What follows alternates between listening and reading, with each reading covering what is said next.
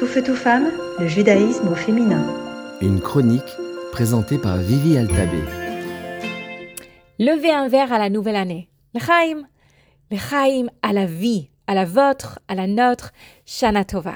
Une nouvelle année arrive et avec l'approche de Rosh Hashanah viennent les pommes, le miel et les souhaits traditionnels que vous soyez écrits et scellés dans le livre de la vie. Mais pour beaucoup, sous la surface des airs de fête, on peut sentir le tremblement des jours solennels. De où vient cette grande peur? Et pourquoi? Le jour le plus vibrant, le plus émouvant de l'année, le jour où chacun prend un nouveau départ, des hommes et des femmes, tous adultes, se tiennent debout en prière et en pleurs, suppliant Dieu de vivre et de ne pas mourir. De quoi est-ce qu'on a si peur? Alors c'est vrai, le premier jour de l'année, toute l'existence, toute créature passe en jugement devant Dieu. Mais si Hachem est aussi notre Père, notre Roi, comme on dit, pourquoi on a si peur? S'il est vraiment roi de toute existence, ne veut-il pas ce qu'il y a de mieux pour chacun d'entre nous, ces créatures? S'il est vraiment un père, il comprendra certainement nos imperfections, et il sera certainement bienveillant et indulgent. Alors pourquoi on a si peur de passer en jugement devant un père qui est aussi bienveillant? La clé pour comprendre Rosh Hashanah se trouve dans le mot les chaim, la vie. Ce premier jour de l'année, chacun se voit offrir une nouvelle chance de vivre. Et non, il ne faut pas avoir peur de mourir. Au contraire, c'est une nouvelle baille de 365 jours de vie qui se renouvelle. Et c'est justement cette nouvelle-là qui devrait nous faire redresser le dos, relever la tête et être un peu plus attentifs parce que la vie, c'est une responsabilité. On sait tous ce que c'est de mettre toute notre énergie dans une activité, de s'épuiser littéralement à la tâche, puis de s'exclamer Mais c'est pas une vie, ça. Parce qu'on peut vivre sans vraiment être vivant.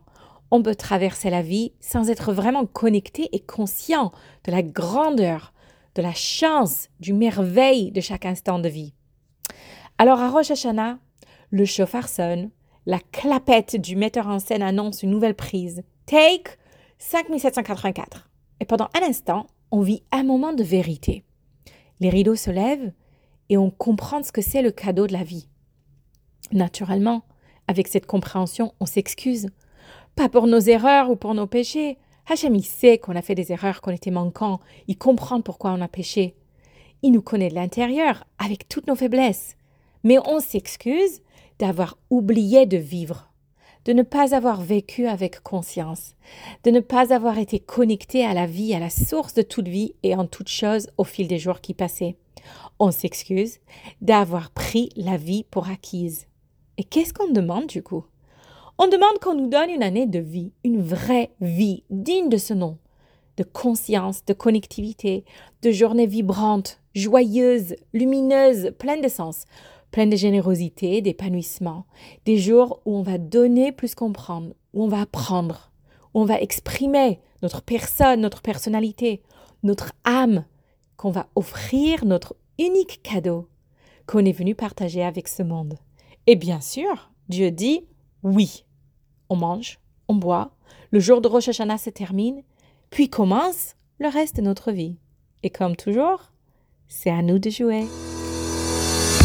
Tout feu, tout femme, le judaïsme au féminin.